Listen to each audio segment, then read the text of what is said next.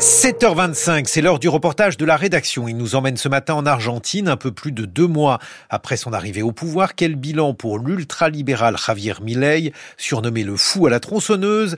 Les Argentins courbent les chines en attendant le changement promis, y compris ceux qui ont voté pour Javier Milei. Mais jusqu'à quand la lune de miel peut-elle durer?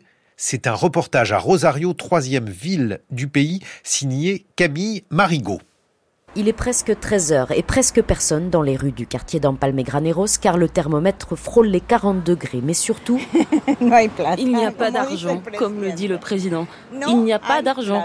Assise à l'ombre, Graziella, 64 ans, n'attend plus les clients de sa pâtisserie. Depuis décembre, elle a tiré le rideau car tout a augmenté. Comme le chocolat, 300% d'augmentation. Alors on est comme ça, sans travail.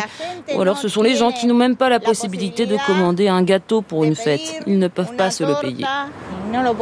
Et comme beaucoup d'électeurs du quartier, historiquement attachés au péronisme, son vote a basculé il y a deux mois en faveur de Javier Milei et ses promesses d'en finir avec la corruption des élites. Mais aujourd'hui, Graziella déchante face à l'inflation qui dépasse les 22% depuis décembre.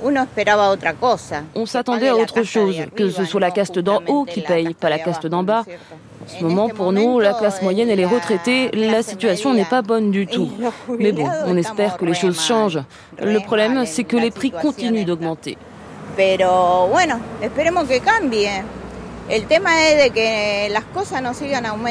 Mais les salaires, eux, restent identiques, alors il faut attendre et tenir. C'est aussi la conviction d'Alan, 20 ans, qui empile des sacs de pommes de terre dans l'épicerie d'à côté. Il faut en passer par là, non? Pour changer, on perd des choses, mais on en gagne aussi.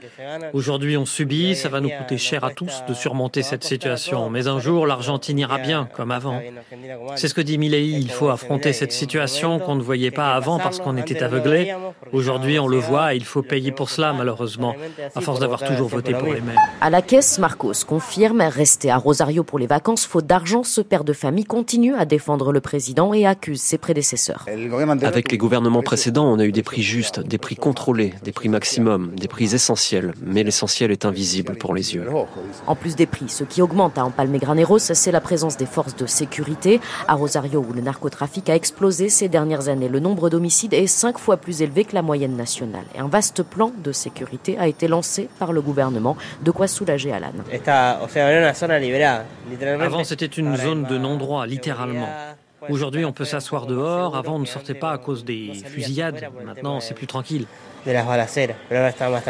Mais à quelques jours de la rentrée scolaire et sociale, l'urgence reste bien la maîtrise de l'inflation, un défi pour Javier Milei et ses soutiens politiques. Sylvia Malfessi préside le Parti libertarien pour la province de Santa Fe où elle a été élue députée. Elle nous accueille au siège situé dans le centre-ville de Rosario.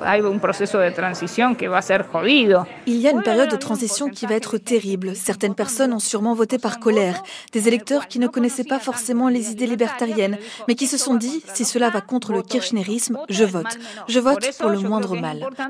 Donc je pense qu'il faut faire les choses bien et le plus rapidement possible pour que ces gens ne soient pas déçus. Et ce n'est pas simple parce que le taux de pauvreté n'est pas petit. C'est plus de la moitié de la population. Moi, par exemple, quand je sors, parfois je vois trois, quatre personnes debout au milieu d'un tas de déchets et le car ne récupère absolument rien. Comment voulez-vous dire à ces gens, attends, attends un peu, les choses vont s'améliorer. C'est difficile. Y esa gente es jodido decirle espera que van a venir mejor las cosas. Et si certains sondages marquent déjà une baisse de popularité du nouveau président Javier Milei le répète, il n'y a pas de plan B à l'austérité pour redresser l'économie argentine. Le reportage de la rédaction était signé Camille Marigot. Dans quelques instants, nous allons évoquer l'amour en ce jour de Saint-Valentin, l'amour et la littérature. Nous serons en compagnie de l'écrivain Nicolas Mathieu. Il publie Le ciel ouvert aux éditions Actes Sud, une série de textes dédiés à l'être aimé. 7h30 sur France Culture.